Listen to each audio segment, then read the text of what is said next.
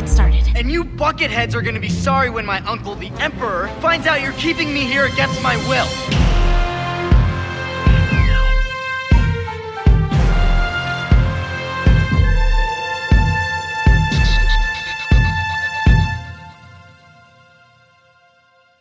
Hallo, Lasse.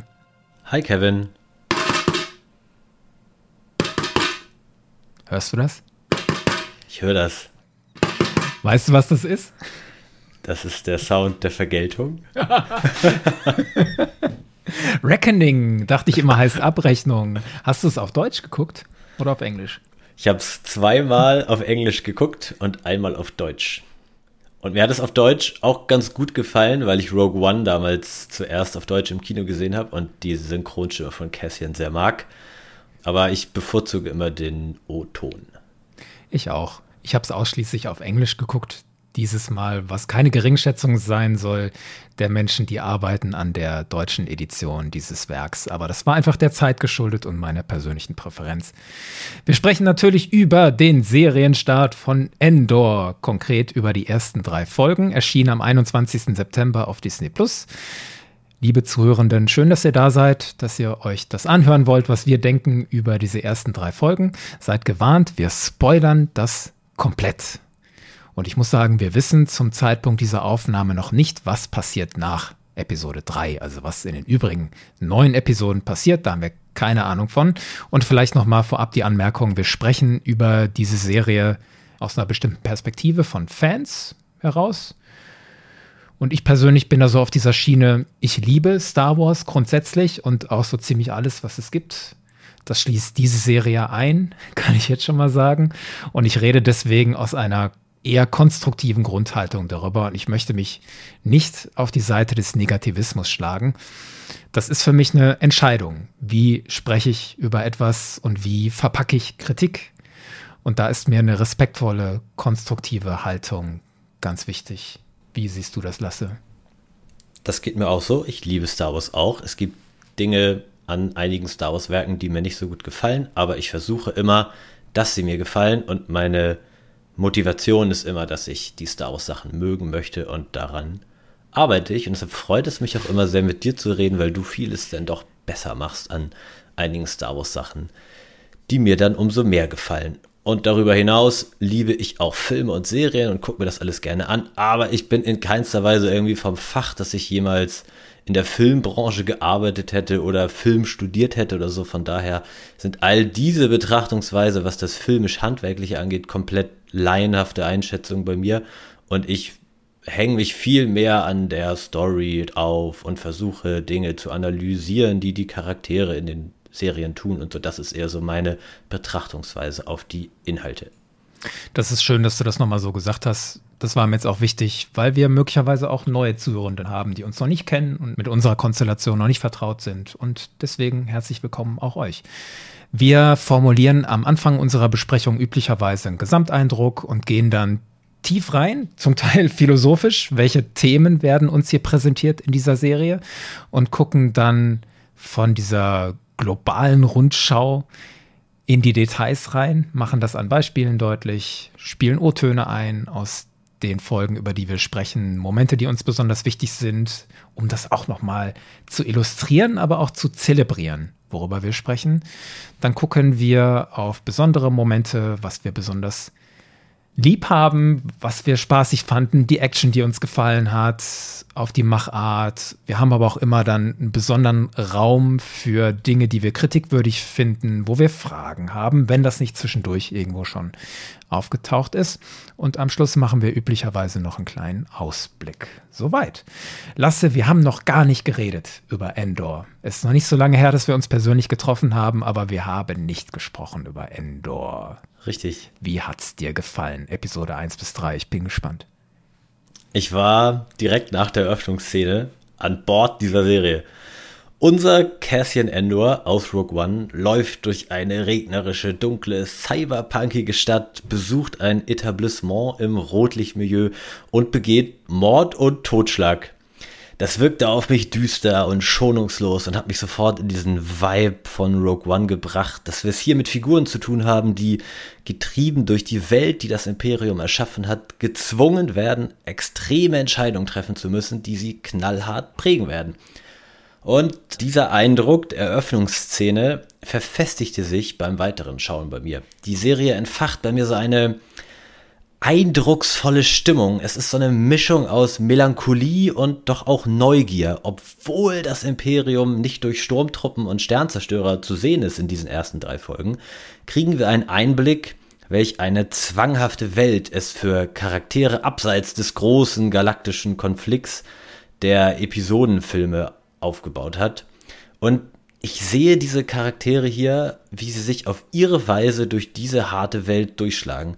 Da wird mir melancholisch und wehmütig ums Herz, weil ich mir denke, ja, Leute, ich habe gesehen, was das Imperium aufbaut und wie es sein wird. Und ihr kämpft da so tapfer um euren Alltag und oh, das rührt mich so, verstehst du? Und mhm. gleichzeitig bin ich neugierig auf die Geschichten dieser Leute. Wie kommt Cassian denn an die Rebellion? Was wird aus seiner Freundin Bix? Woher nimmt Luthen den Mut, sich gegen das Imperium zu wenden? Ich bin ganz begeistert und ich will mehr, mehr, mehr von Endor sehen. Ah, du hast coole Sachen gesagt, an die ich anknüpfen möchte. Also einmal hast du das Stichwort Düsternis gebracht. Die Serie ist, glaube ich, so düster wie erwartet, wie uns das vorher verkündet wurde, wie wir das annehmen konnten.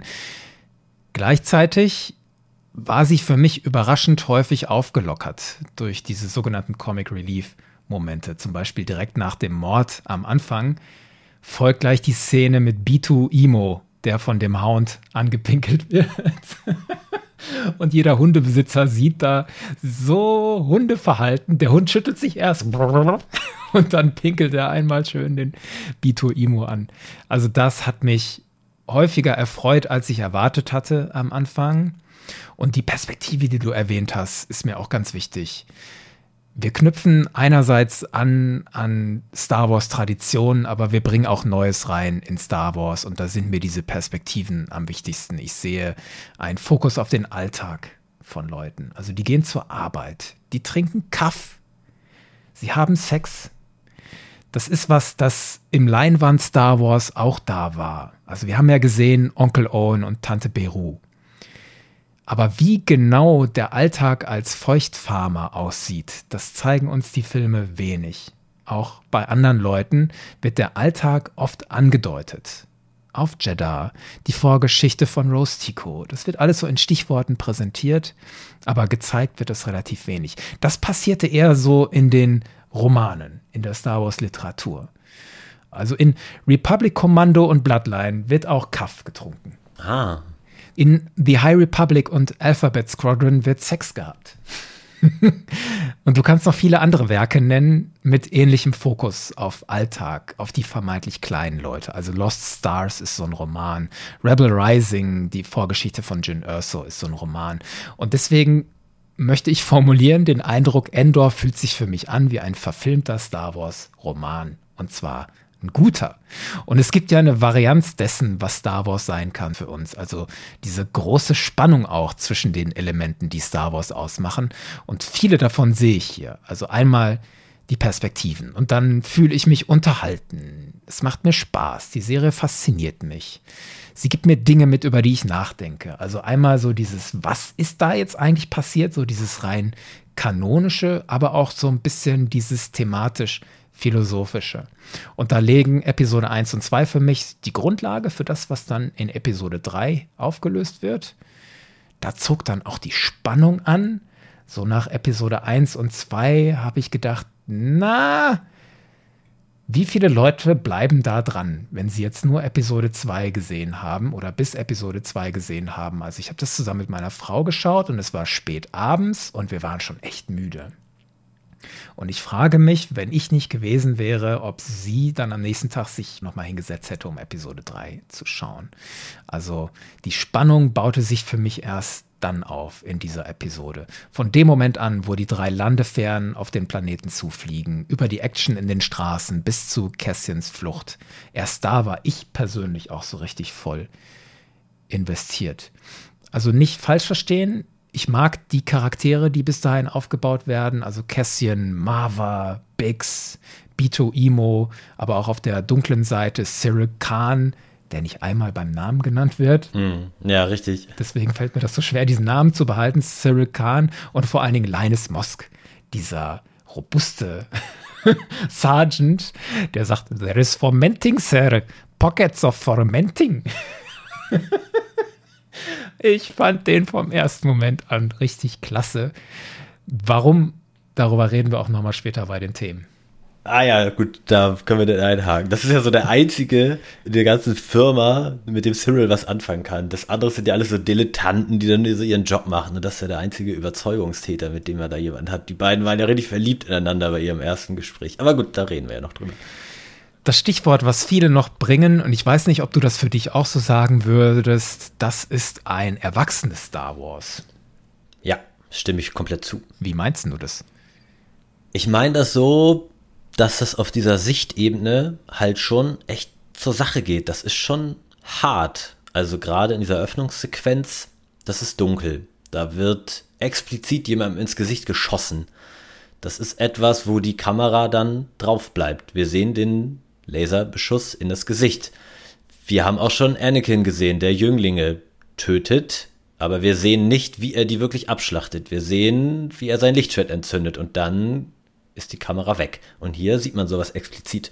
Und da würde ich schon sagen, das ist ein Inhalt, der ganz klar an Erwachsene gerichtet wird. Außerdem sehen wir da so ein Rotlichtmilieu, ein Bordell. Und das ist definitiv auch etwas, das an Erwachsene adressiert ist. Und es wird ja auch ganz klar Sex angedeutet. Also was Bix und Tim da nachts vollziehen, das ist etwas, was Erwachsene tun. Und das sind alles Sachen, wo diese Serie nach meiner Wahrnehmung als Zielgruppe ganz klar Menschen über 18 hat, ja. Und es wird auch geflucht mit einem Wort, das so in Star Wars noch nicht gekommen ist.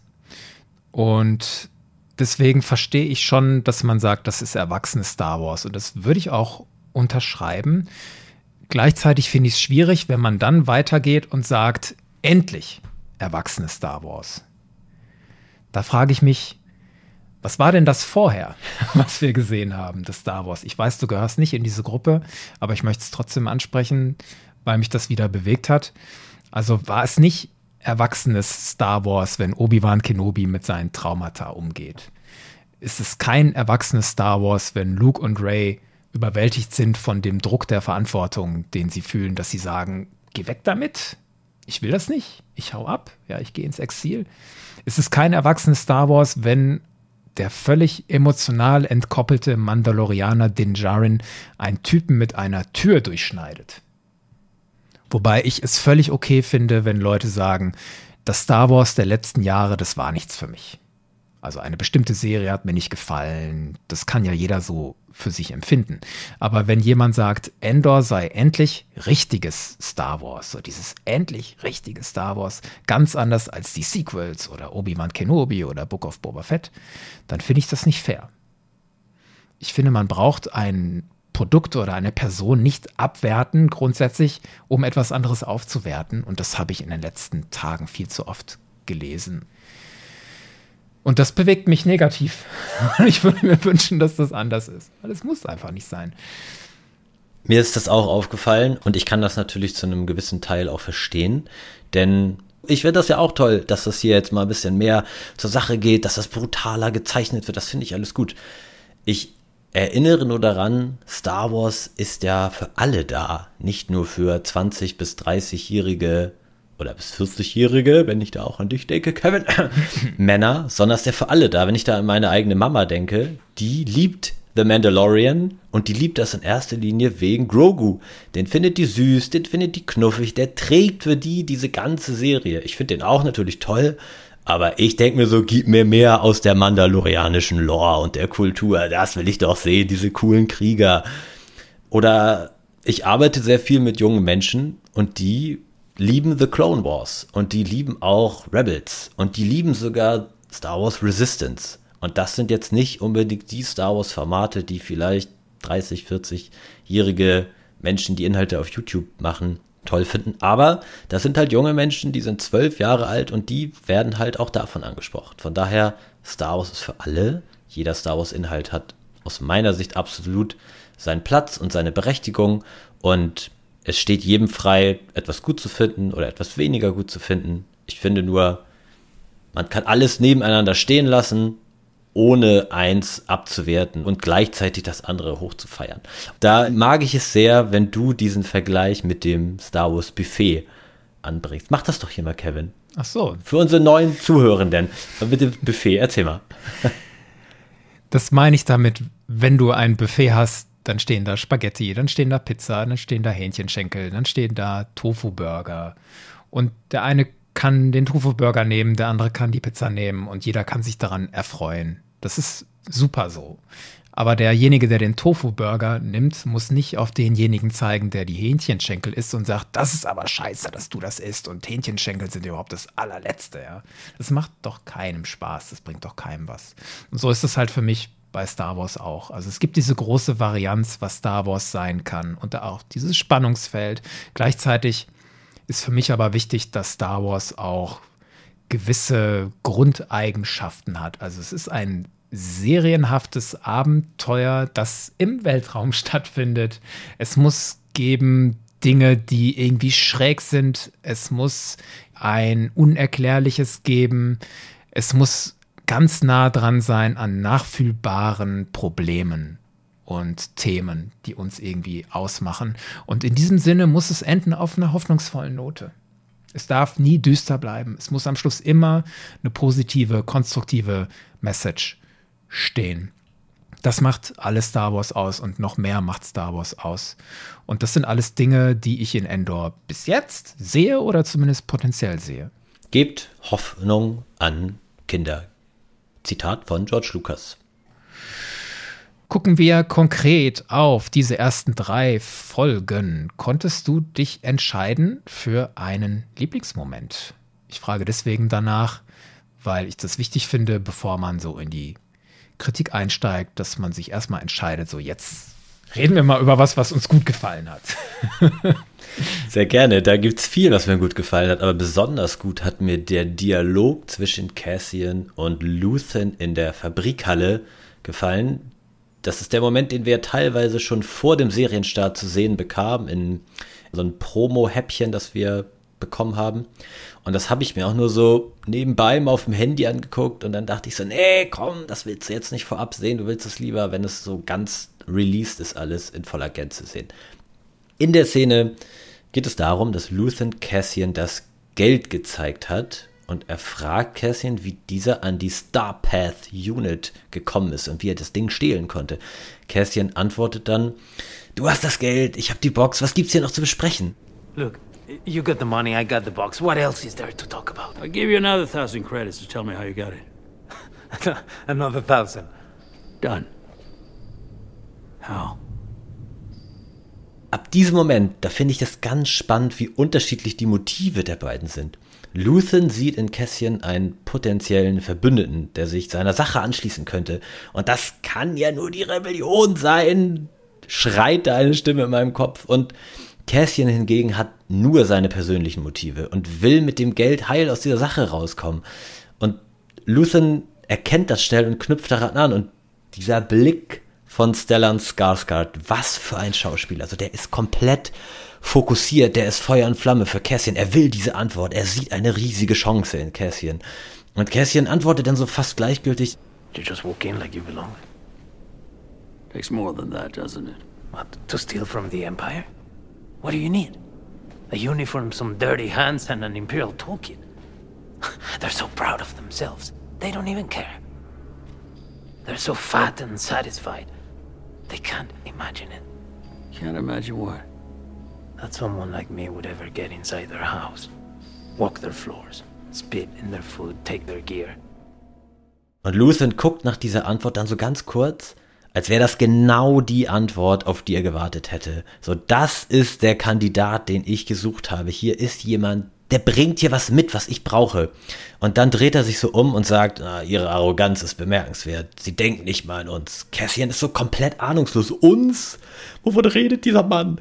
Und ich will Cassian zurufen, ja, uns, Cassian, der Rebellion, geh mit Luthen, schließ dich den Rebellen an oder dem, was bisher davon da ist und du hast die Skills dem Imperium zuzusetzen. Nutze sie nicht nur für deinen persönlichen Vorteil, sondern stelle dich in den Dienst einer Sache, die größer ist als du.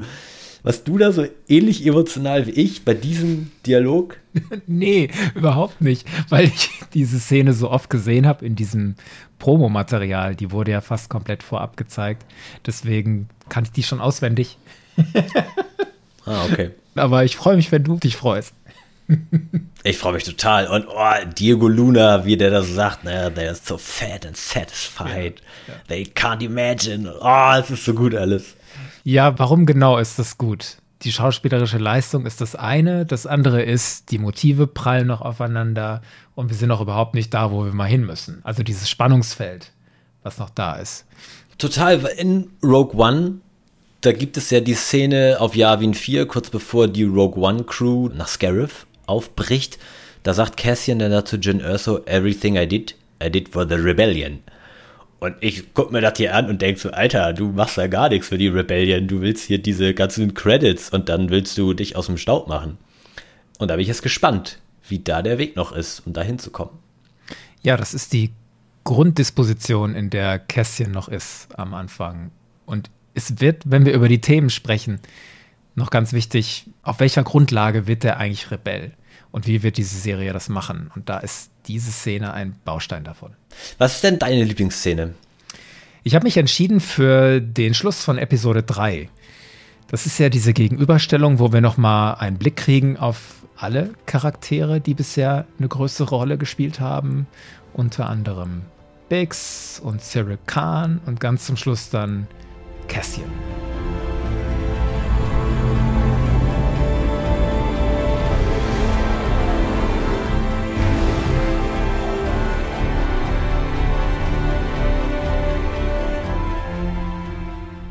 Cassian wird von seiner Vergangenheit eingeholt. Er erlebt das Gleiche nochmal. Also er flüchtet mit Marva von Kenari und dann flüchtet er mit Luthen von Ferrix. Beide Male fliegen sie in einen Sonnenuntergang. Beides Mal guckt Cassian von hinten nach vorne zum Cockpit.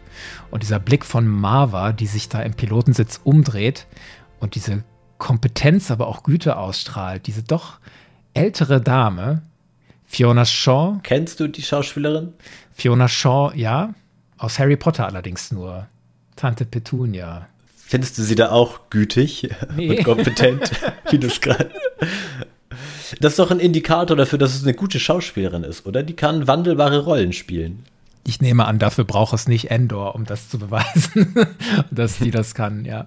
Und die bringt das für mich super rüber. Diese Güte aus ihr und es ist schön, eine ältere Frau da in Verantwortung, in führender Rolle zu sehen, im Pilotensitz.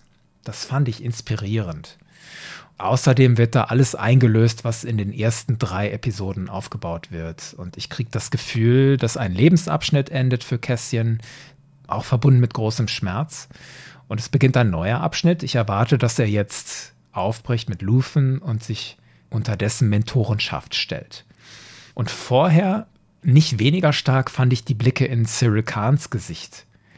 Und da sehe ich, wie jetzt hier der Gegenspieler für Kästchen geformt wird. Der wird ganz sicher ein feiner imperialer Offizier werden. so wie der sich jetzt Wut hingibt. Und das hat mich alles emotional mitgenommen. Und ich schiebe das darauf, dass diese Serie es bis dahin sehr gut versteht, die richtigen Themen zu setzen und auszuspielen, wo ich persönlich halt auch abgeholt werde. Deswegen funktioniert diese Schlussszene unter anderem für mich total gut. Ich fand vor allem die Montage aus dem Rückblick von Cassians Kindheit und der Gegenwartshandlung, das fand ich total toll, diese Parallelen, wie sie dann in den Sonnenuntergang fliegen und beide Male hat Cassian den ersten Schritt in eine größere Welt getan. Damals mit Marva als Mentorin oder sogar als Stiefmutter ist sie dann ja geworden an seiner Seite und nun hat er Luthen. Das hat mich filmisch sehr beeindruckt, wie das so geschnitten war, diese Parallelhandlung, dass die, die Gegenwart spiegelt irgendwie die Vergangenheit, diese Parallelen, das fand ich toll gemacht, ja. Die Musik ist da auch sehr präsent und spielt auch eine große Rolle, über die werden wir auch noch sprechen. Ja. Ich habe es jetzt schon tausendmal angedeutet, dass die großen Themen da gesetzt werden und da für mich ganz wichtig sind. Gehen wir mal in die großen Themen. Also was steht auf dem Spiel? Was für Lehren kann man mitnehmen? Was kann uns besonders ansprechen, weil es mit uns Zuschauern zu tun hat? worauf kauen wir vielleicht rum. Also das ist alles sehr individuell, aber auch ein bisschen universell, weil diese großen Themen halt in Star Wars mehr oder weniger immer wieder auftauchen. In Varianten, aber im Grundgerüst doch immer wieder gleich. Und hier, diese Serie bezieht so deutlich Stellung zu lebensnahen Themen und zu politischen, dass ich das schwer übersehen kann. Und ich muss auch einfach darüber reden weil es in meinen Augen auch ein Grundgerüst dafür ist, wie die Serie sich aufbaut, warum sie uns zeigt, was sie uns zeigt. Und da ist für mich das erste persönliche Beziehungen und Bedürfnisse treiben die Leute an und nicht Ideologien. Was meine ich damit? Also für Cassian geht es ja in der allerersten Szene schon darum, seine Schwester zu finden. This girl from Canary. Any idea where she went? What are you? Seriously? Boyfriend, husband? I'm looking for my sister. Well, whoever she is, she's not here. She disappeared. People come and go. You should leave. Das ist ja die Grundlage für die Katastrophe, die dann passiert. Und es geht für ihn darum, dass Marva versorgt ist, also seine Ziehmutter dass sie Essen und Medizin hat und dass sie die Heizung aufdrehen kann und dafür genug Geld hat. Das gilt auch für andere Personen in dieser Serie, dass persönliche Beziehungen ihr Antrieb sind, auch auf der eher dunklen Seite. Tim zum Beispiel mit 2M verrät Kästchen ja auch aus zwei Gründen. Einmal, er ist eifersüchtig, dieser Blödmann, weil er irgendwie vermutet, dass da zwischen Bix und Kästchen noch was sein könnte. Aber er sorgt sich auch um Bix, weil immer, wenn die mit Cassian spricht, verfällt Bix in Unruhe oder in Sorge. She seems upset. It's good to see you, Tim. Seems like that happens every time you come around. I wouldn't worry. She's tougher than both of us. I'm getting tired of hearing that. Und da scheint es für Tim jetzt eine günstige Möglichkeit zu sein, Cassian zu verraten und ihn damit quasi zu entsorgen. Er steht da auch noch unter Alkoholeinfluss, aber sein Hauptmotiv ist offensichtlich so diese persönliche Beziehung zu Bix. Auf der anderen Seite, was treibt diesen Cyril Khan an, frage ich mich. Da kann ich noch keine persönlichen Beziehungen als Motivator erkennen. Der scheint eher entbunden dazustehen von all dem. Dieser Chief Hein weist ihn ja auch zurecht, dass er diesen Fall fallen lassen soll. I don't understand. I want you to conjure a suitable accident. But and let's make sure it's on the far side of the plaza. Let's get it outside the leisure zone. But they were murdered. No, they were killed in a fight. They're in a brothel, which we're not supposed to have, the expensive one, which they shouldn't be able to afford, drinking Rivnog, which we're not supposed to allow. Both of them supposedly on the job, which is a dismissible offence. They clearly harassed a human with dark features and chose the wrong person to annoy. Und Sergeant Linus Mosk redet Cyril Khan eigentlich nur nach dem Mund und manipuliert den. Will you be sitting up with us, sir? I think I should, don't you? Absolutely, sir. Show force, boost morale. Nothing like seeing an officer on the line. Excellent. If I may, sir, hats off to you and Chief Inspector. Two men dead, line of duty, colleagues. It's outrageous. Exactly. The thought of anything less than full engagement on a case like this. Unconscionable, sir. Vordergründig verfolgt Khan den Tod dieser beiden Sentry Guards, weil er es als seine Pflicht sieht. Da steht er, deklariert das so, das ist unsere Pflicht, den Mord aufzuklären.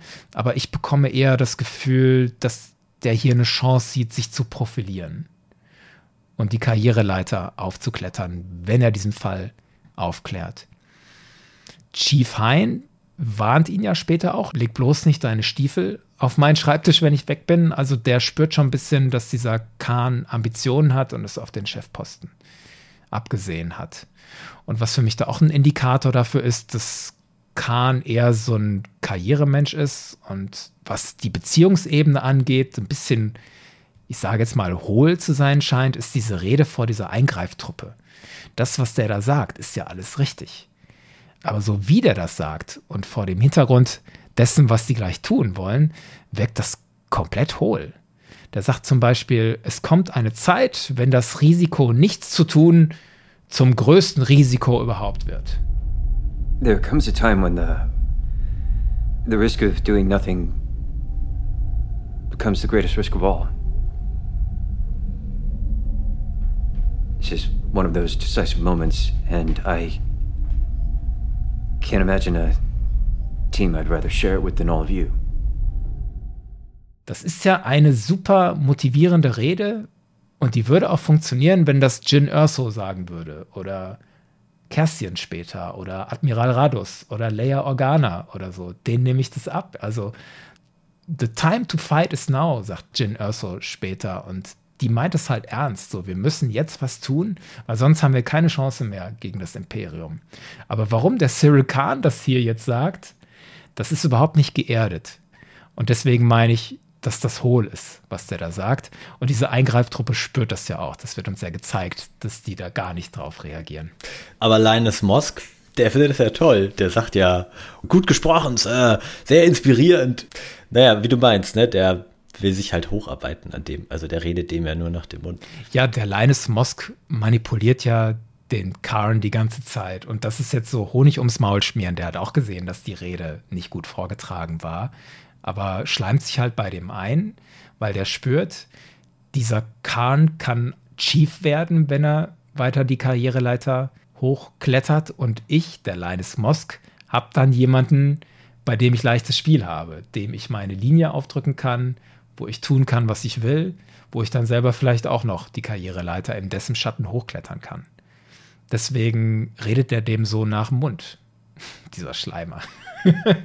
Deswegen hat mir das so gut gefallen. Also das finde ich authentisch. Ich habe den Cyril ein bisschen anders wahrgenommen als du. Für mich ist das eigentlich eine der wenigen Figuren, der tatsächlich sehr ideologiegetrieben handelt und nicht nur auf seinen persönlichen Vorteil aus ist.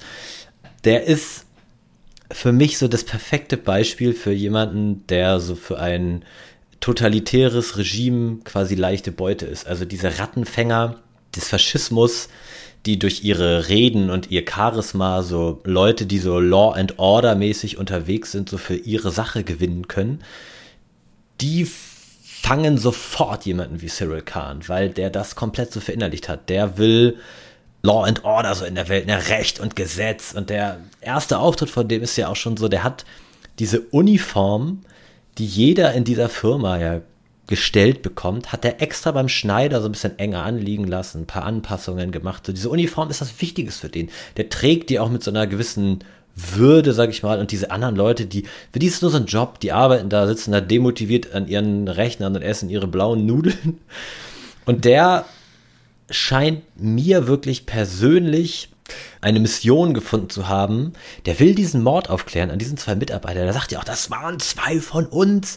Das, das, muss doch aufgeklärt werden. Und der ist auch so geschockt von dem, was der Chief Hein zu ihm gesagt hat, dass er das alles ruhen lassen soll. Und ich muss sowieso noch zum Imperium und da so einen Bericht vorlegen und wir wollen die Sache nicht aufbauschen und so. Also der will da nur so seine Firma dem Imperium gut präsentieren. Und für Cyril ist das aber, das ist eine Ehrensache. Zwei von unseren Leuten sind dann gestorben und so, das kann auch nicht sein und so. Und für mich wirkt das immer so, der ist eigentlich da gerade im falschen Verein. Den musst du zu den Sturmtruppen schicken. Der ist doch so in einer strammen Ordnung so gefangen. Der will doch im Gleichschritt marschieren. Der will Recht und Gesetz durchbringen, koste es, was es wolle und so. Das ist doch so seine Ideologie, die der im Kopf hat. Der muss von dieser Firma weg und sich dem Imperium anschließen. Da findet er doch Gleichgesinnte, was diese Denke angeht. Da gehe ich mit, aber ich bleibe dabei, dass der null von persönlichen Beziehungen getrieben ist, weil er sie nicht hat. So wie Agent Callis später, als er von der Mission mit Sepp zurückkommt, wieder in seiner mhm. Kabine sitzt in Rebels, dann da auch völlig alleine sitzt, ist der eigentlich auch einsam, dieser Cyril Khan. Der hat keine persönlichen Bindungen. Der hat keine Bindung zu diesem Mosk, keine ernsthafte. Der hat keine Bindung zu dieser Truppe, obwohl er sagt, ich kann mir keine feineren Leute vorstellen als euch. Ja, der kennt die ja gar nicht. Der kennt die gar nicht. Und deswegen ist das alles hohl, was sie sagen. Und diese Ideologie fußt auf nichts auf reiner Ideologie. Und dadurch ist die halt verblendet. Und insofern gebe ich dir recht, der passt wunderbar ins Imperium. Und jetzt kriegt er am Schluss auch noch so ein Motiv, das noch weiter zu verfolgen, weil er nämlich sieht, um ihn herum sind Terroristen, die seine Leute weggebombt haben. Das ist ein super Motiv und super aufgebaut, diese Figur als Fine Imperial Officer, was er wahrscheinlich demnächst wird. Und im Gegensatz dazu zeigt mir diese Serie, wie die Beziehung der anderen Leute, wie Biggs und Cassian, wie die das motiviert, in die Rebellion einzusteigen. Und das geht ja hier in Episode 3 schon los. Die Gemeinschaft auf Ferrix schließt sich zusammen, um Widerstand zu leisten gegen diese Korpos, die da landen. Und die stellen sich ja auch geschlossen vor Marva, als die in das Apartment eindringen und dann sagen, das ist doch nur eine ältere Frau, lass die in Ruhe. Also persönliche Beziehung und Gemeinschaft als Antrieb dafür, gegen dieses hohle, fehlgeleitete System zu rebellieren. Das wird gut gezeigt und eben über dieses Thema persönliche Beziehungen. Finde ich total gut gemacht. Anderes Thema, und das spielt da direkt mit rein, ist echte Wahrheit trifft auf konstruierte Wahrheit. Was meine ich damit? Die Serie formuliert ein ganz deutliches Statement, was das Thema Wahrheit und konstruierte Wahrheit angeht. Und zwar schon ganz am Anfang. Etwa nach einer Viertelstunde in Folge 1 gibt es diese Szene, da kniet Cassian sich zu B2 Imo runter und bittet ihn, kannst du eine Lüge für mich fabrizieren? Come here. Listen to me. It's important. I know it takes a lot of energy, but can you make a lie for me? I can lie. I have adequate power reserves. Don't tell anybody you saw me. Don't tell anybody you know where I am. That's two lies. Let's have both. Ich weiß, es kostet viel Energie, sagt er dann noch. Also das System, in dem die Leute leben, diese imperiale Herrschaft, ermöglicht es ihnen nicht, Wahrheiten frei auszusprechen. Sie sind ständig damit beschäftigt, Wahrheiten zu verbergen und müssen sich ständig anstrengen, Fake-Wahrheiten zu konstruieren und aufrechtzuerhalten. Und das kostet buchstäblich Energie. Das finde ich in dieser Metapher mit dem Druiden super. Cassian selbst belügt ja sogar Marva, seine Stiefmutter. Und das fand ich krass, dass diese Welt, in der die da leben, die durch das Imperium geformt wurde, die zwingt unsere Figuren dazu, so weit zu gehen, dass sie ihre Liebsten, ihre nahestehendsten Leute selber anlügen müssen. Also es gibt ja den Moment, als Marva Cassian fragt, wie er denn aussieht und woher er denn da gerade kommt und sowas. Und Cassian sagt, ja, letzte Nacht mit Brasso waren wir unterwegs und oh, das war eine lange Nacht. Aber der war ja nicht mit Brasso unterwegs. Der hat da zwei Leute getötet. Und das will er natürlich Marva gegenüber nicht zugeben. Das ist ja auch irgendwie krass, wenn du deiner eigenen Mutter oder deiner Stiefmutter erzählen musst, übrigens habe ich letzte Nacht zwei Leute getötet, da denkt er sich dann sowas aus. Aber warum hat er die denn getötet? Weil das halt so zwei völlig korrupte Wachmänner waren, die da dieser Firma angehörten, die fürs Imperium arbeitet. Also das ist so eine Kettenreaktion an Ereignissen, die durch das Imperium ausgelöst wird, die unsere Leute, so die kleinen Leute, the regular people in Bedrängnis bringen. Wobei mir die Serie da noch deutlicher machen muss, dass das wirklich Teil des Imperiums ist. Es wird schon direkt gesagt, aber es wird noch nicht so oft gezeigt. Also, um das nochmal klarzustellen, diese Preox Morlana, kurz Premor Authority, ist ein kooperatives Konglomerat, das hier so diesen freien Handelssektor in der Galaxis verwaltet. Und dazu gehört jetzt, so wie uns das hier gezeigt wird, das Morlani-System mit diesem Planeten Morlana One. Das ist das, wo das Hauptquartier ist von Premor und Morlana 4. Das ist ein Planet, der nur erwähnt wird und nicht gezeigt wird. Und eben Ferrix. Das ist das, wo Kästchen lebt. Und diese Premor Authority ist nominell eigenständig, aber angeschlossen an das Imperium. Und das wird halt deutlich an so Sätzen, wie ihn der Chief Hein sagt, hier, ich habe gleich eine Sitzung und da wollen die Imperialen von uns Bericht haben und so. Und du willst ja wohl nicht, dass das Imperium auf uns aufmerksam wird. Noch mehr, als es sowieso schon sein könnte. Aber im Grunde hast du recht, das Imperium ist dasjenige, was hier das System aufoktroyiert. Und dazu gehört eben, dass die Leute, die darunter leben, echte Wahrheit nicht aussprechen können und sich oft unter hohem Aufwand Wahrheiten konstruieren müssen. Cassian und Brasso konstruieren ja auch eine Lüge, um ein Alibi für Cassian aufzubauen. Und das scheint für Bresson nichts Neues zu sein, weil der relativ schnell und souverän mit improvisiert in dieses Alibi. Chief Hein konstruiert auch eine Geschichte rund um den Tod der beiden Sentries. Chief Hein, wir haben das doch gar nicht erwähnt, dass der gespielt wird von Rupert Banzitart. Kennen wir unter anderem, wenn wir Game of Thrones gesehen haben. John Royce. Lord Royce. Gut, anderes Franchise.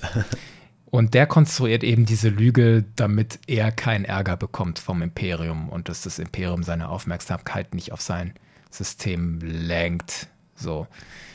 Die beiden Corporate Sentries am Anfang von Folge 1 konstruieren auch eine Lüge. Die starren Kästchen ja an und kommen ihm blöd und werfen ihm dann vor, dass er sie die ganze Zeit anstarrt und ihnen blöd kommt. Und das nehmen sie als Vorwand, ihn dann anzugreifen. Und als Cassian aus Versehen mit dem Kopfstoß diesen einen Sentry, diesen Verlo tötet, konstruiert der andere Sentry Officer auch eine Fake-Geschichte, getrieben aus Furcht, dass Cassian ihn töten könnte. Es gibt noch tausend andere Beispiele. Ja. Lügen, konstruierte Wahrheit, echte Wahrheit, das ist ein Riesenthema hier. Außer Tim scheint es mir, ist dieser ganze Ferrix-Planet voll von Leuten, die so nebenbei so Dinge am Laufen haben. Also Bix geht ja auch in dieses Geschäft, wo sie denn da über diesen Sendemast denn mit Luthen scheinbar kommuniziert und sie geht da rein und sagt, sie braucht das und das. Oh, das ist hinten im gelben Regal, ganz hinten durch und so. Das ist ja nur so ein Codewort und die wissen direkt, was da abgeht. Und Cassian will dann ja den Planet verlassen und geht dann ja zu diesem Typen, wo man Flüge chartern kann der sagt dann ja auch, ach übrigens, ich suche hier so einen Canary, oh, was soll das denn sein? Da lügt Cassian den ja auch so komplett an. Er weiß ja ganz genau, was Canary ist, er kommt ja daher. Und dann verhandeln die da so, ja, angenommen, na, die Fracht ist nicht wichtig, das müsste heute sein, keine weiteren Fragen, gib mir doch den echten Preis dafür. So, alle auf Ferrix leben dieses Working Class Leben, und trotzdem wissen ja alle unter der Jurisdiktion des Imperiums, muss man auch irgendwie sehen, wo man so selber bleibt. Ne? Der Hassel ist real. ich finde auch, das spürt man total, wie das auf die Leute drückt und wie anstrengend das ist, diese Art von Leben zu führen. Gleichzeitig schaffen sie es in ihrer Community auch ihre kleinen Freiheiten sich zu erkämpfen und die Annehmlichkeiten. Es gibt mehrere Bars, zwischen denen sie wählen können. Und dieses Thema Lügen und konstruierte Wahrheit ist jetzt kein typisches Star Wars-Thema, was in jedem Film vorkommt, aber in dieser Serie tauchen andere klassische Themen auf, die immer wieder vorkommen. Zum Beispiel gefundene Familie ist so eins. Luke Skywalker lebt bei nicht leiblichen Eltern. Ray findet in Luke und Leia später eine neue Familie. Und genauso lebt Cassian Endor in einer gefundenen Familie, sogar in zweien am Anfang seinen Clan auf Canary. Das scheinen geflüchtete Kinder und Jugendliche zu sein, geflüchtet oder gestrandet, so ein bisschen wie bei Der Herr der Fliegen.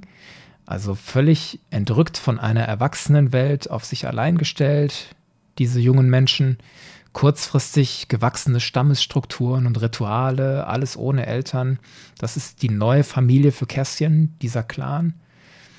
Und dann, als er diesen Clan verliert, bekommt er eine neu gefundene Familie, seine Zieheltern Marva und Clem. Klassisches Star Wars-Thema, das nur so als Beispiel für Themen, die man finden kann.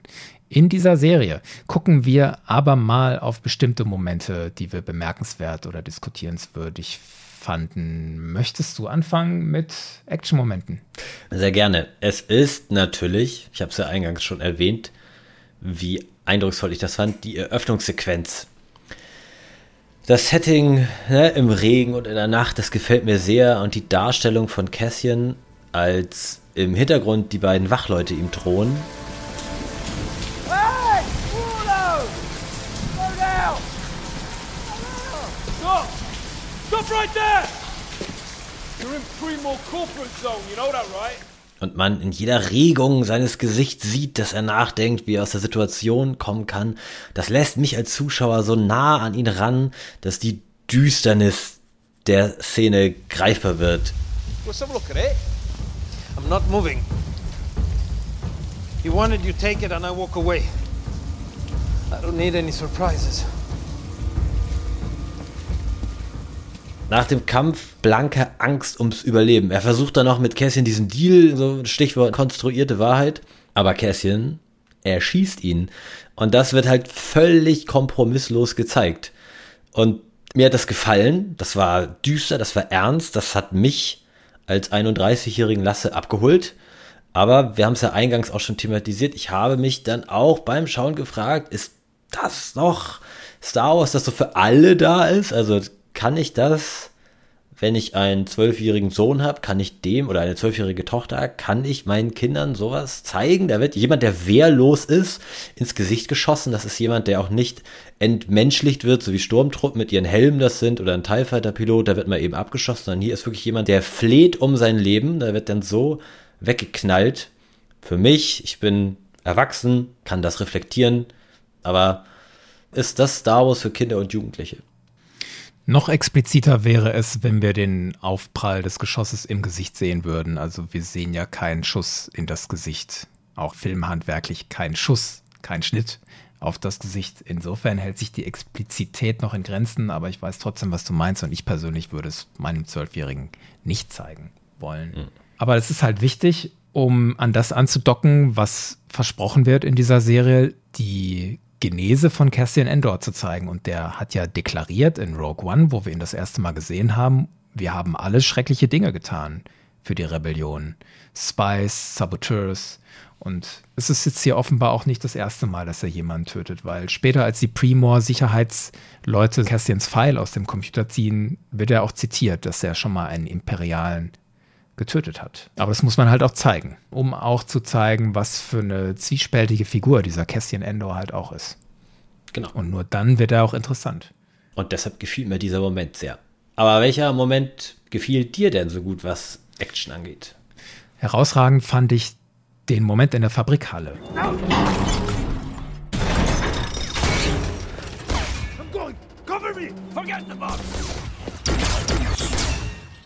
Ich mag es immer, wenn du eine Action-Situation eingerahmt hast durch einen Ort, der die Situation begrenzt oder spannend macht. Also ein Lavafluss, eine Brücke über einem riesigen Abgrund, also wo der Ort an sich eine Gefahr ist. Und ich habe noch nie gesehen einen Ort, der so zur Gefahr wird wie diese Fabrikhalle. Das fand ich innovativ und spannend und super gefilmt. Es hat mich mitgenommen, es hat mich gefesselt, hat mir voll Spaß gemacht. Deswegen mag ich diesen Action-Moment. Und er hat eine Funktion für diese beiden Leute, für Cassian und Luthen.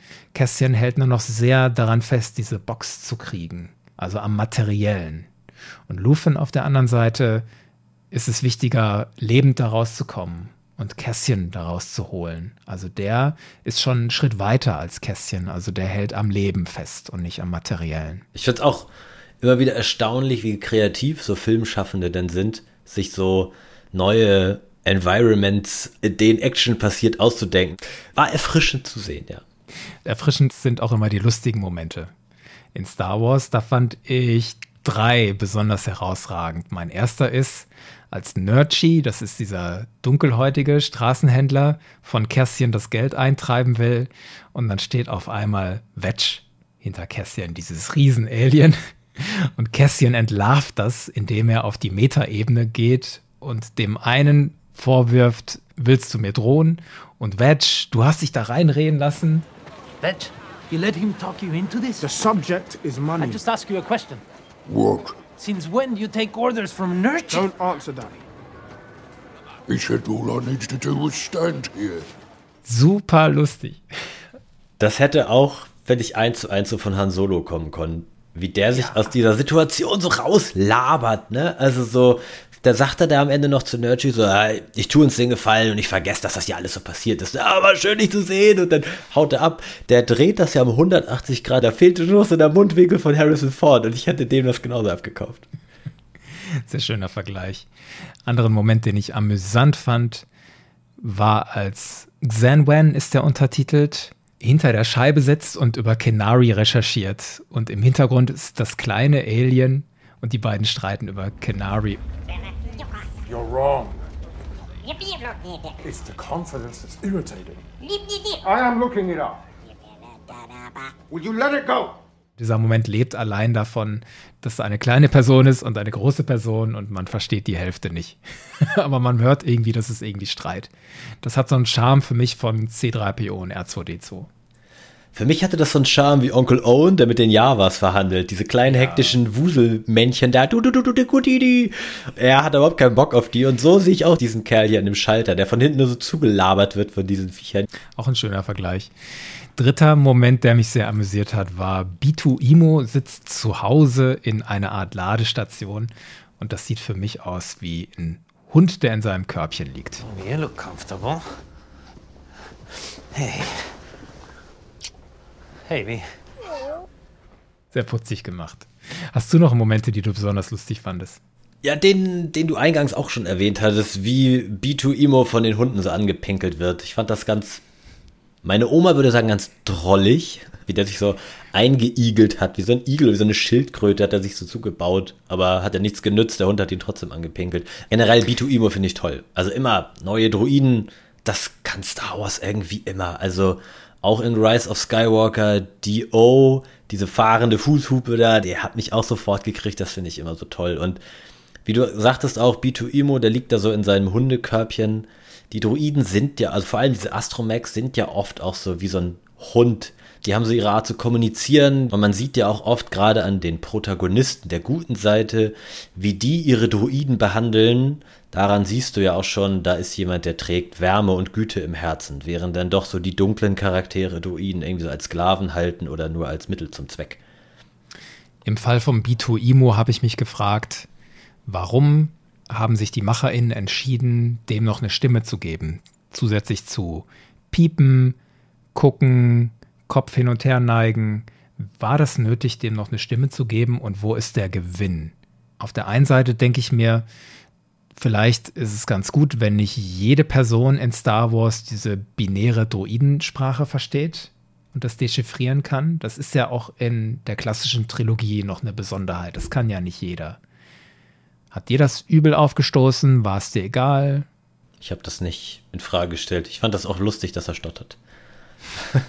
Erst später, wenn er älter ist. Das zeigt ja sein Altern. Das wird super gezeigt. In der Rückblende ist er noch sauber rot mhm. lackiert und in der Jetztzeit ist er voller Schramm.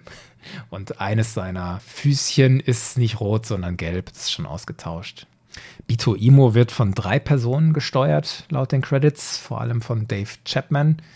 Und ich finde es überhaupt relativ beeindruckend, wie viele Leute noch praktische Effekte machen also über zwölf Puppenspieler, sechs Zimmerleute, elf MalerInnen sind in den Credits drin, Dutzende Propmaker und andere KünstlerInnen. Und es gibt dem bestimmt ein besonderes Feeling dieser Serie. Auf der anderen Seite sind aber auch weit über 100 Personen damit beschäftigt, visuelle Effekte zu machen. Also da darf man nicht überromantisieren. Stichwort Druiden. Ist dir der Treppen- oder Stufendruide aufgefallen, der an dieses Shuttle andockt mit dem Luthen, der auf Ferrix ankommt.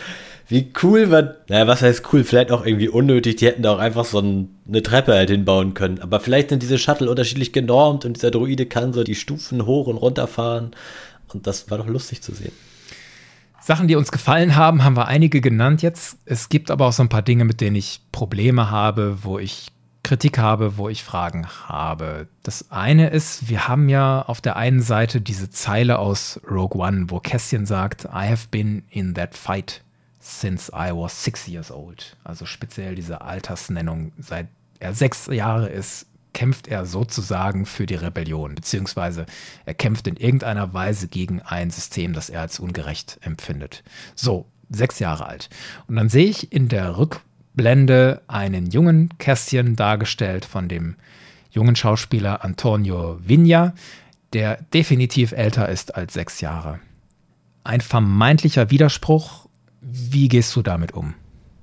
Ich habe das in Rogue One gar nicht unbedingt darauf bezogen, dass er gegen das Imperium oder gegen ein Regime kämpft, sondern es geht doch in diesem Dialog eigentlich darum, dass Jin sehr traurig darüber ist, dass ihr Vater gerade gestorben ist und Cassian erwidert doch dann, du bist nicht die Einzige, die jemanden verloren hat. Ich bin in diesem Kampf seit meinem sechsten Lebensjahr und ich habe das eher darauf bezogen, der hat, seitdem er sechs ist, Verluste von Menschen erlitten in seinem Leben. Von daher passt das jetzt für mich zusammen. Ich gebe dir völlig recht, dieser junge Cassian, der sieht älter aus als sechs, aber der ist ja auch nur umgeben von anderen jungen Kindern und ich habe mir das so zusammengesponnen, wie du ja auch, die scheinen so Überlebende oder Geflüchtete zu sein und deren Eltern oder deren älterer Stamm, die sind irgendwie vertrieben worden, sind getötet worden, ich weiß nicht und das ist vielleicht passiert, als der kleine Cassian noch sechs Jahre alt war und in dieser Hinsicht passt das zusammen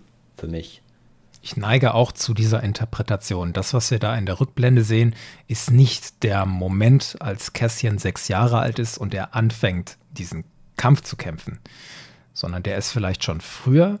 Wir sehen ja diesen verlassenen Tagebau, später ist von einem Mining-Desaster die Rede und von einer toxischen Umgebung.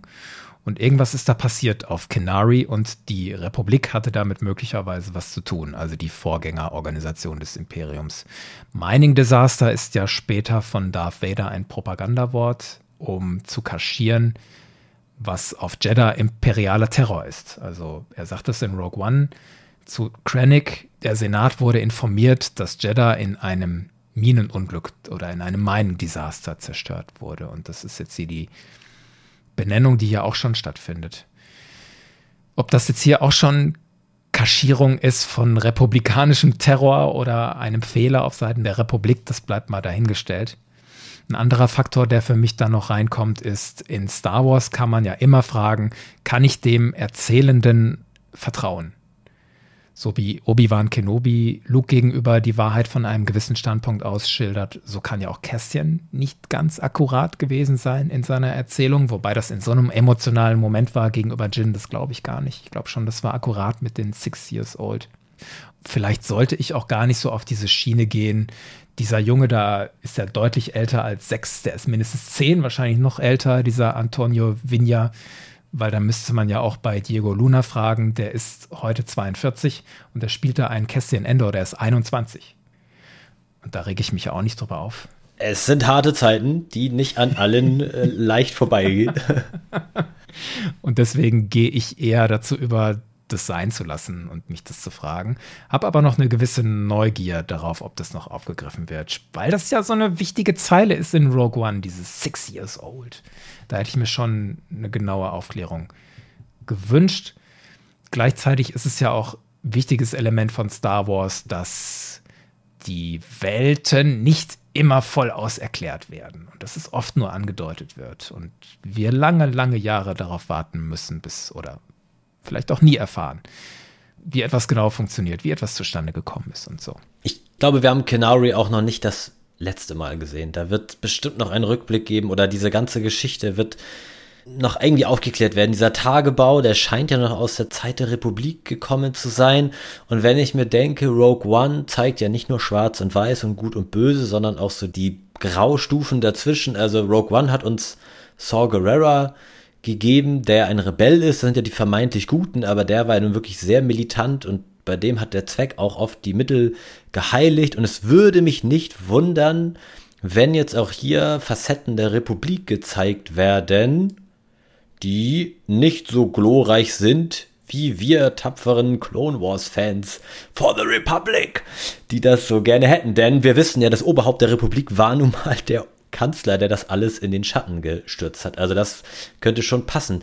Zumal auch in diesem Schiff, das da abstürzt auf Canary, sind ja so Insassen, die irgendwie toxisch durch dieses Gas scheinbar vergiftet worden. Die hatten ja so gelbe Gesichter. Da kam so gelber, grünlicher Rauch auch aus dem Schiff und die hatten Uniformen an, wo das Emblem der Separatisten drauf war. Und dann sieht man ja Marva und ihren Mann, ihren Ehemann, ihren Freund. Ihren Mann, ja. Wie die durch dieses Schiff gehen.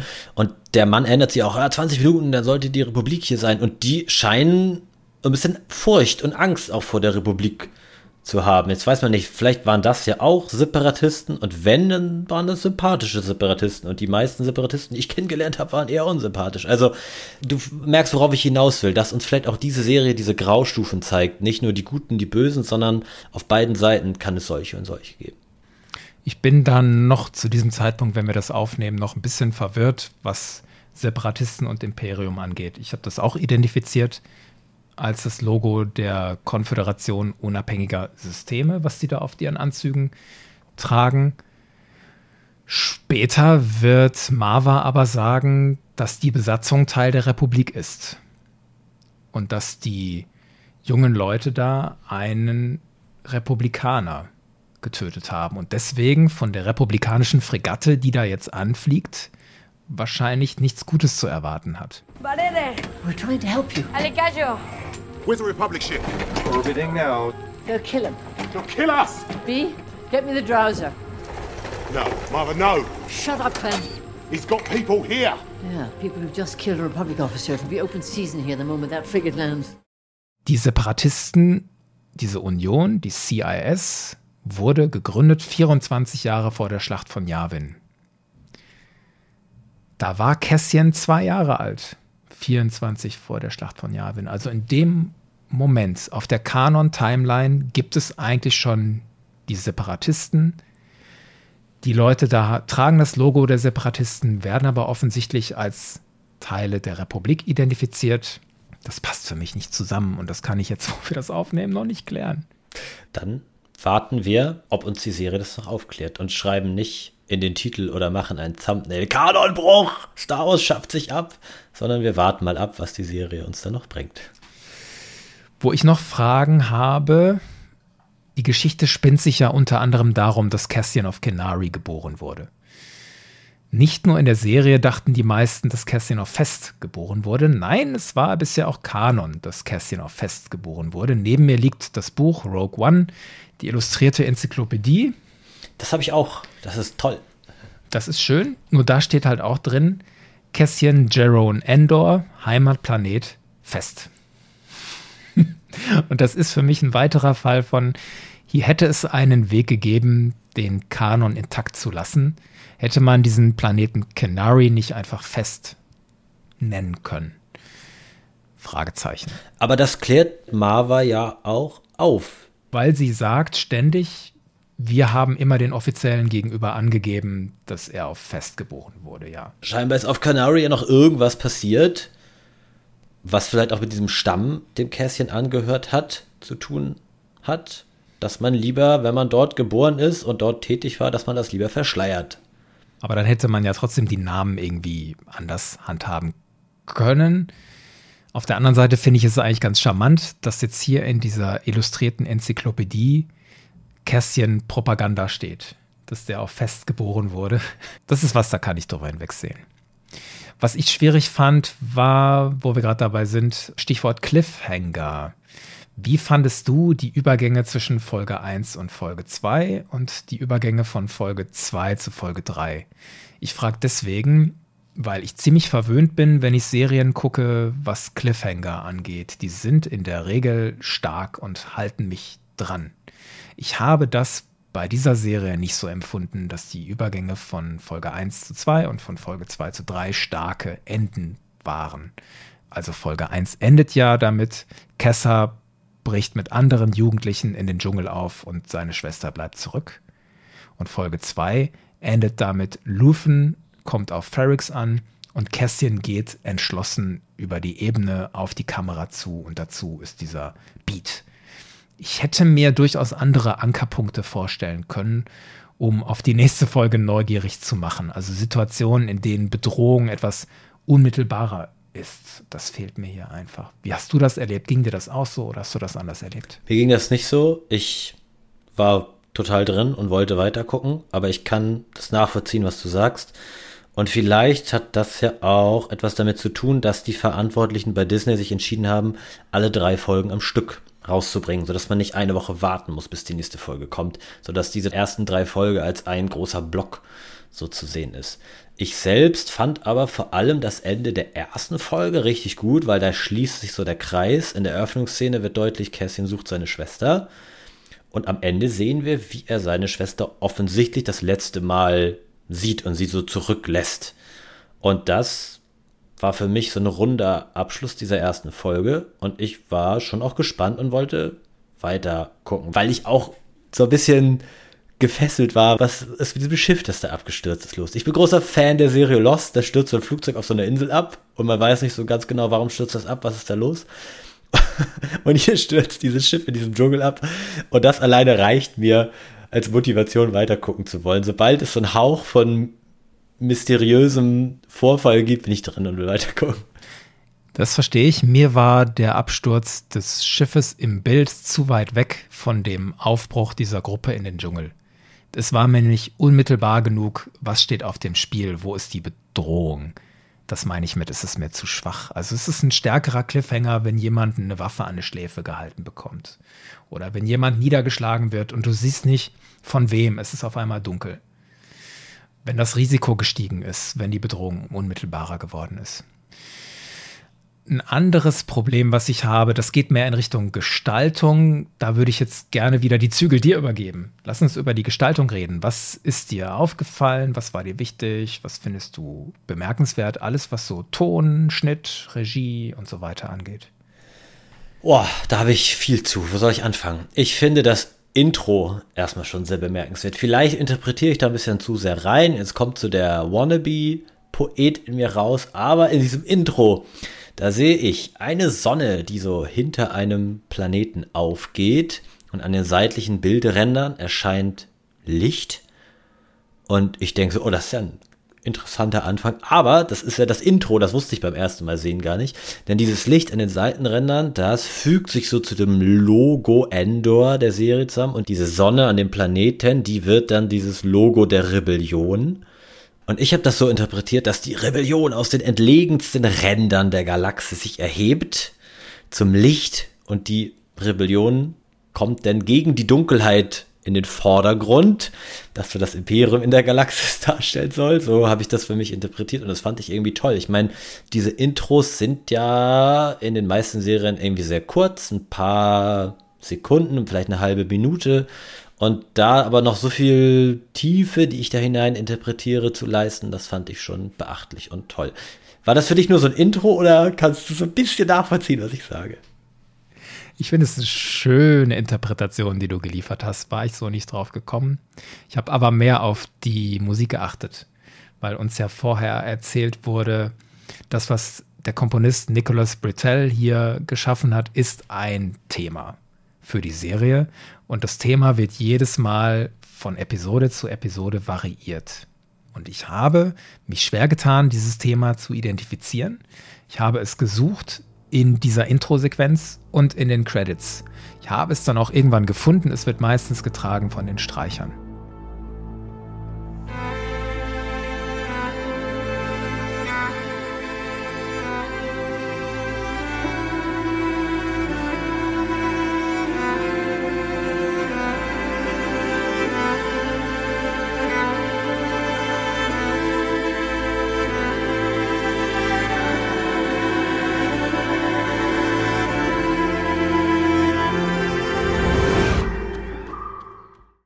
Bin ich ein bisschen irritiert, weil ich eben nur dieses kleine Motivelement höre. Das ist mir zu klein, um das als ein Thema zu bezeichnen. Dafür ist es einfach zu kurz und zu begrenzt, so wie es sich jetzt darstellt.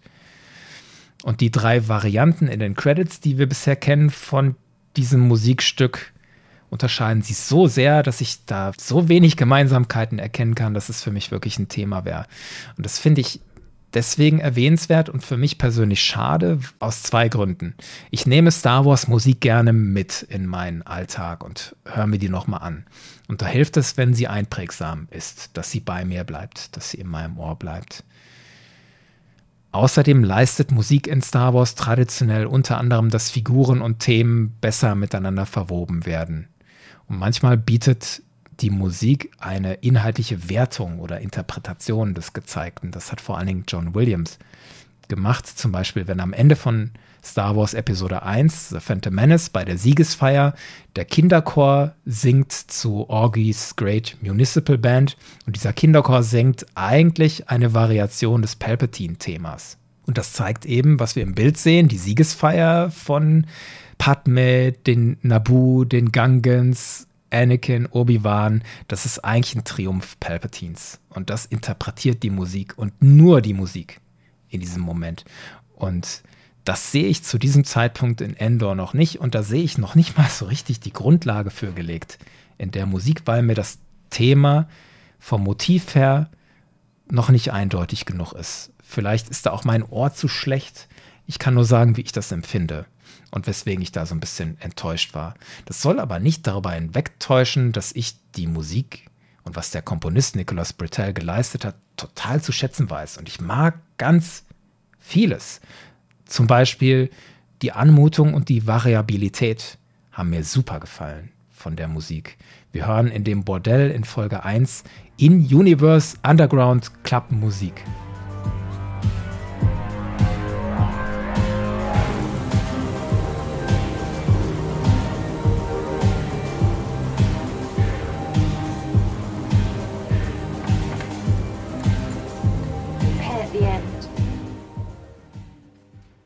Das liebe ich. Das hat so richtig Drive, Beat. Das unterstreicht die Dunkelheit und das möchte ich bitte auf dem Soundtrack haben, aber ich fürchte, das wird wieder nicht kommen, weil sich die Produzierenden ja und die Vermarktungsleute selten entscheiden, diese In-Universe Musik und schon gar nicht Ambient Musik irgendwie auf den Soundtrack zu bringen. Sehr auffällig fand ich den Musikakzent am Ende von Episode 2 war das das erste Mal Schlagzeug in Star Wars, das so präsent ist wie da?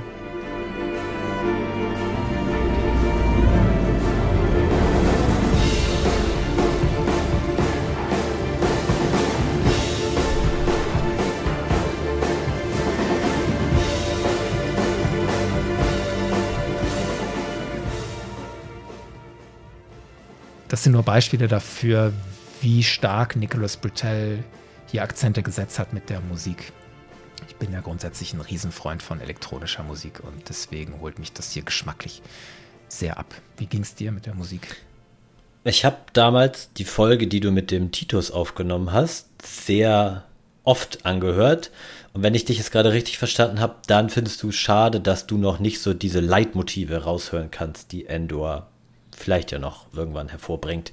Genau, das meine ich. Ja. Und ich höre so ganz viel diese Mood-Technik in Endor bisher, also dass eine gewisse Stimmung, die bildlich dargestellt ist, musikalisch untermalt wird. Und die gefällt mir wirklich jedes Mal richtig gut. Also die Szene nach der Öffnungssequenz, wo B2 eingeführt wird,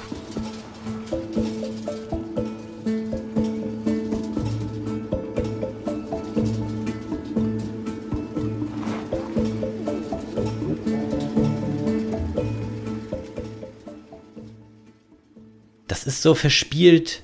Das passt auch richtig gut. Wir haben vorher diese unfassbar düstere, brutale Szene und jetzt rollt da dieser neuartige, lustige Druide rum, der wird von so einem Hund angepinkelt und die Musik dabei, die wirkt auch so verspielt, die unterstützt die Stimmung, die transportiert wird. Genauso fand ich das sehr passend, als wir den Stamm von Kessa gesehen haben in dem Dschungel. Da passte die Musik auch, da habe ich so Klanghölzer gehört, meine ich, und das wirkte sehr stimmungsvoll. Das hat sich naturverbunden angehört, auch südamerikanisch für mein Gehör oder lateinamerikanisch für mein Gehör.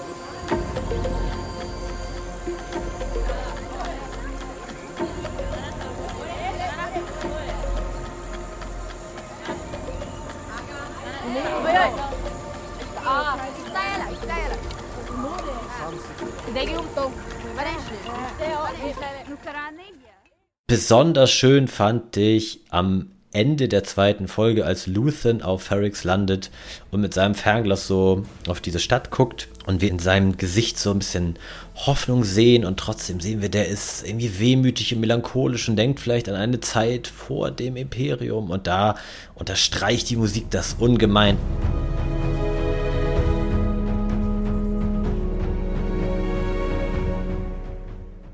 Da höre ich Trommeln, die klingen bedrohlich, da höre ich aber auch Streicher, die hoffnungsvoll und gleichzeitig melancholisch klingen. Ich, kannst du das so nachfühlen, was ich meine? Das, ja. das transportiert einfach komplett diesen Vibe dieser Serie für mich. Das sind einfache Leute, die in diesen harten Zeiten zu krassen Entscheidungen getrieben werden durch die äußeren Umstände. Und das passt in diesem Moment mit der Musik ganz toll.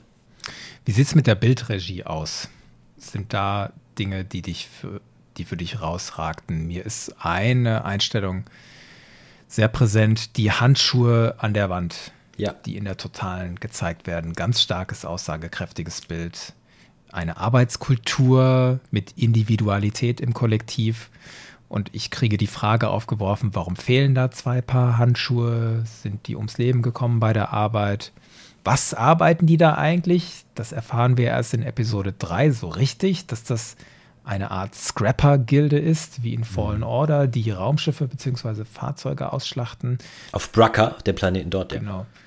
Das ist von der Bildregie sehr bewusst inszeniert. Häppchen für Häppchen wird diese Arbeitskultur gezeigt und der Sinn dieser Arbeit. Du hast diese Handschuhe schon erwähnt und ich sehe den Brasso, wie der, nachdem man diese Totale von den Handschuhen gesehen hat, zu einem späteren Zeitpunkt hängt er seine Handschuhe wieder in diesen Haken. Und er hängt die da nicht nur hin, sondern der tätschelt die noch danach so ganz kurz. Und ich interpretiere das so, der geht demütig an seine Arbeitskleidung heran. So, der dankt mit diesem Klaps, diesen Handschuhen nochmal, dass die ihn heute gut durch seine Arbeit gebracht haben. Und auch dieses Ritual, immer wenn die Schicht endet, meine ich, kommt das ja, ist dieser Glöckner auf dem Kirchturm, also der Typ, der diese Zeremonie mit seinen beiden Hammern abhält und auf diesen Amboss schlägt. Das wirkt fast so, ja, wie so ein Kirchturm, wie so ein religiöses Ritual, so als wenn das Handwerk, die Arbeit in dieser Gesellschaft da eigentlich was total Wichtiges ist und was von großen Wert hat dass dieser Planet so eine lange Tradition der Arbeit hat. Ähnlich wie so die Zwerge bei Herr der Ringe, weißt du, so die huldigen ihren Berg und die besingen ihre Steine und das hat alles was ganz, ganz, ganz Integeres für die. So kommt mir das hier auch vor. Und gleichzeitig denke ich mir so, ja, die schlachten da halt Raumschiffe aus, wo die Teile dann an das Imperium irgendwie gehen. Ist irgendwie bitter, dass deren Kultur dazu so herabgewirtschaftet wird. Ich bin auch als Zuschauer in der Regel dann nah dran an den Motiven, wenn ich nah sein möchte. Zum Beispiel am Anfang, als Kässchen von den beiden Sicherheitsleuten in Anführungszeichen angemacht wird, gucken wir ja frontal in sein Gesicht und sehen sein Minenspiel und wie er arbeitet. Das ist an den richtigen Stellen für mich gemacht und wir sind in den richtigen Stellen weit genug draußen, für mich zum Beispiel diese comedyhafte Szene, wo dann der Wedge von hinten kommt. da haben wir das von der Seite gezeigt. Ich spüre die gewisse Begrenzung durch die Sets. Man könnte hier und da weiter rauszoomen, um noch mehr Totalen zu zeigen, aber ich habe ganz persönlich nie so das Gefühl des Disconnectes oder das Gefühl, dass irgendwas zu beengt ist oder zu klein.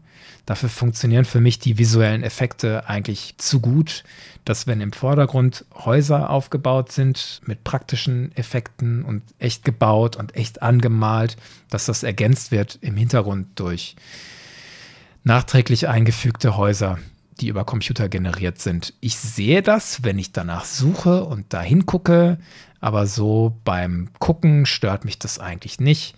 Es gibt einzelne Stellen, wo das stärker auffällt, zum Beispiel, wo der junge Kasser vor dem Tagebau steht. Da sehe ich das sehr deutlich, dass das computergeneriertes Image ist. Aber das haut mich zu selten raus, als dass ich es wirklich störend oder misslungen finden würde. Und außerdem war es da schon immer Star Wars-Tradition, dass man die Kunst hinter den visuellen Effekten sehen kann, wenn man das möchte. Hahn und Lando stehen vor einem Gemälde des Millennium Falken. man kann da hingucken oder man kann sich den Dialog anhören und ihn aufnehmen und sich daran erfreuen. Ja, daran anknüpfend fand ich das auch toll, diese echten Sets zu sehen. Also wie du sagst, die Stadt auf Ferrix, da habe ich auch im Promomaterial schon gesehen, was für ein Aufwand die da betrieben haben. Die haben ja so ein halbes Stadtviertel danach gebaut. Das sah richtig toll aus.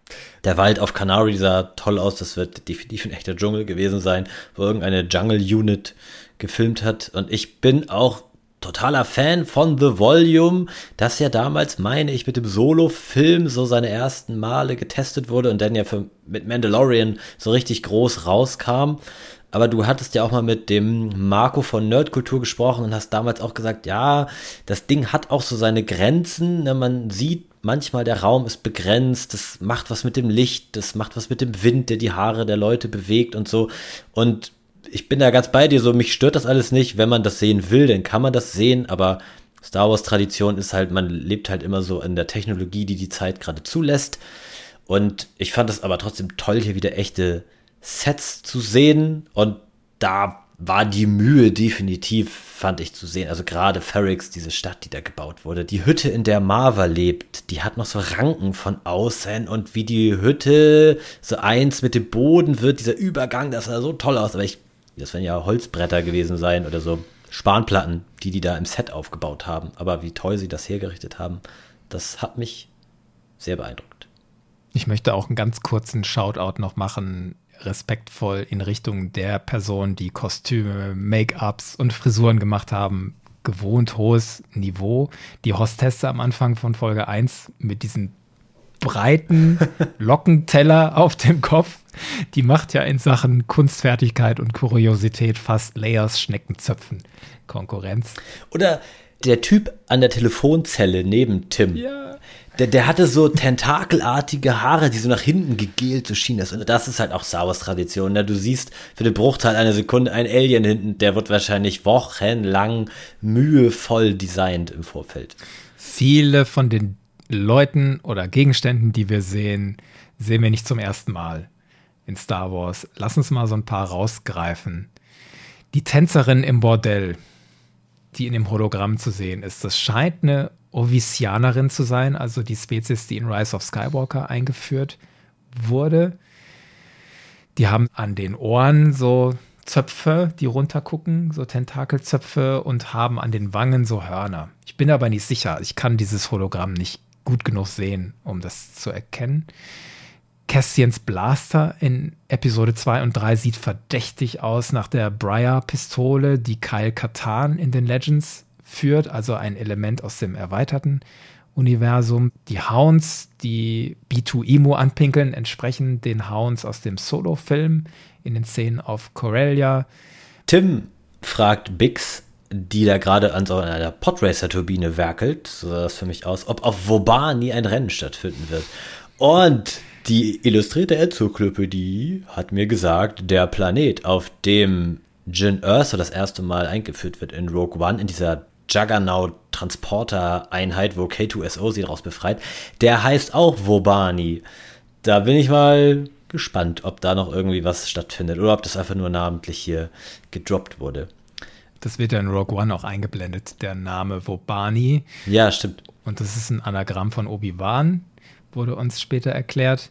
Der Schauspieler von Tim, James McArdle, James McArdle, James McArdle, ich hoffe, ich spreche ihn richtig aus, der hat schon mal in Star Wars mitgespielt. In Episode 7 spielt er Niflek, ein Piloten des Widerstands, der so ein paar Mal zu sehen ist und an der Seite von Poe Dameron die Starkiller Base mit angreift. Nun hat er eine größere Rolle hier bekommen. Es sei ihm absolut gegönnt. Ich habe noch gesehen, auf dem Raumschiffparkplatz von Pegler steht unter anderem ein Y-Wing, wie man es aus A New Hope kennt, und ein VCX 100 Transporter wie Hera Syndulla eines fliegt. Mhm. Das kennen wir aus Rebels. Warum sprechen wir über diese Fundstücke, die oft als Easter Eggs deklariert werden? Mir ist aufgefallen in letzter Zeit, dass in Beiträgen zu dieser Serie oder auch zu anderen Star Wars Serien Leute sich freuen über Easter Eggs. Manchmal driftet das aber auch ab, dass Easter Eggs negativ konnotiert werden und verbunden werden mit dem Vorwurf, das sei billiger Fanservice. So. Und da wird das für mich schwierig. Weil für mich sind Dinge wie diese ovisianische Tänzerin aus den Sequels und die Briar-Pistole aus den Legends Wege, um zu zeigen, wo wir sind in Star Wars und dass dieses Universum und die Geschichten darin alle miteinander verbunden sind. Also diese sogenannten Easter Eggs sind eigentlich Mittel, um diese Verbundenheit zu zeigen. Ich brauche ein anderes Wort als Easter Eggs. Referenzen. Ja, genau, es sind Referenzen. Finde ich ein besseres Wort mittlerweile als Easter Eggs. Die zeigen, dass das hier, was wir sehen, nicht im luftleeren Raum passiert, sondern dass es in einem organisch gewachsenen und teilweise von außen konstruiertem oder von kreativen Menschen konstruierten Universum passiert. Das weiß ich sehr zu schätzen. Und deswegen freue ich mich darüber als Fan und ich möchte mich auch weiter darüber freuen dürfen, ohne dass das gleich deklariert wird, als wenn ich jemandem in die Falle tappe.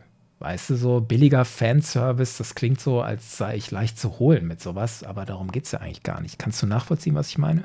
Ja, ja, total. Sind dir noch andere Dinge an der Machart wichtig oder aufgefallen? Ja, dieser Reckoning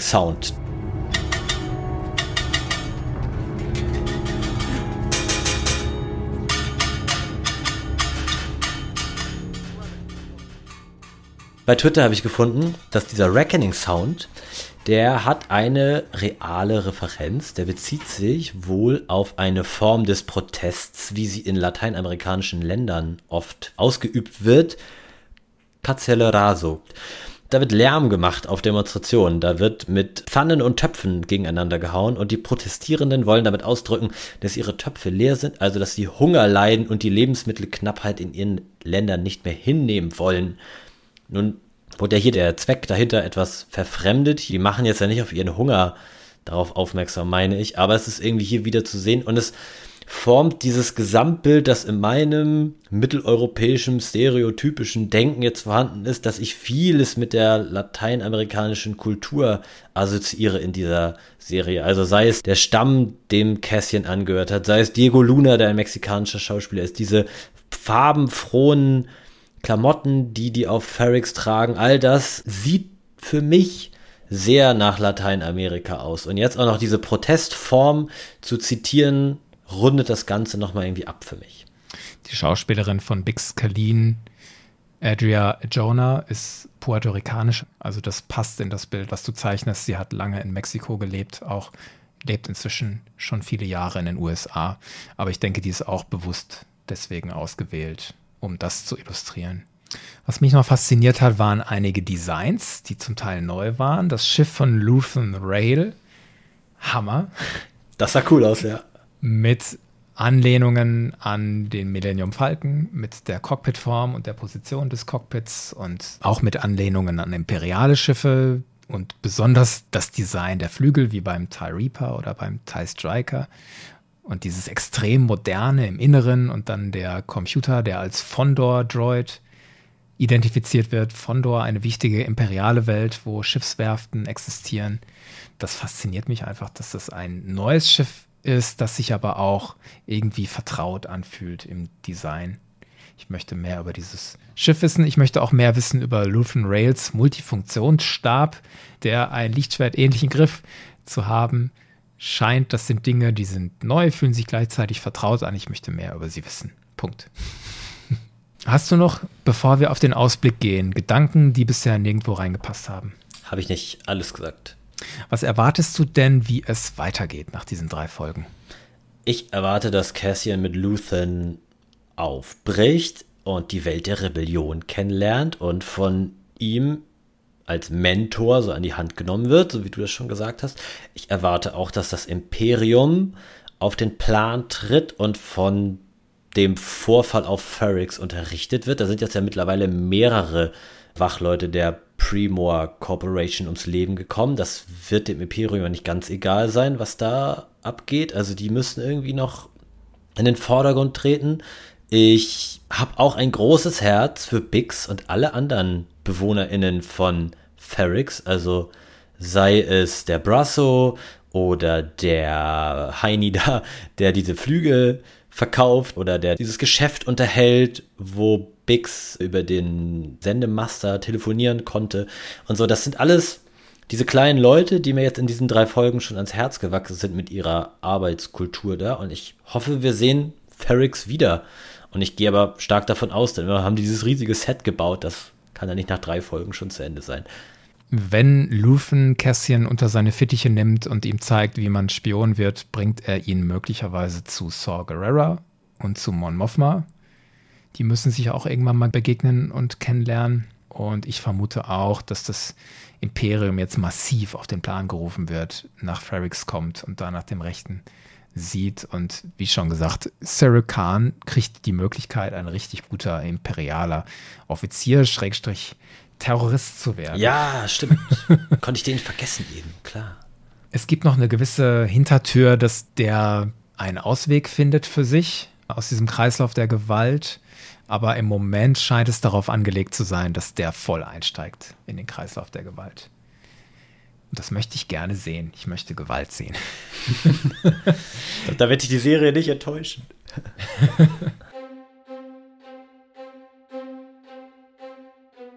Dankeschön, Lasse, dass wir reflektiert haben über Endor Episode 1 bis 3. Hat Spaß gemacht. Dankeschön. Fand ich auch. Vielen Dank, dass ich dabei sein durfte. Liebe Leute, schön, dass ihr uns zugehört habt. Vielleicht zieht ihr in Erwägung, das Projekt Bucketheads über Patreon zu unterstützen. Ein Hinweis, wir werden nicht jede Endor-Folge einzeln besprechen. Das ist ein Aufwand, den wir dieses Mal nicht schaffen. Wir sprechen voraussichtlich nochmal über die Serie, wenn Staffel 1 Ende November durchgelaufen ist. Bis zum nächsten Mal. Macht's gut. Ciao, ciao.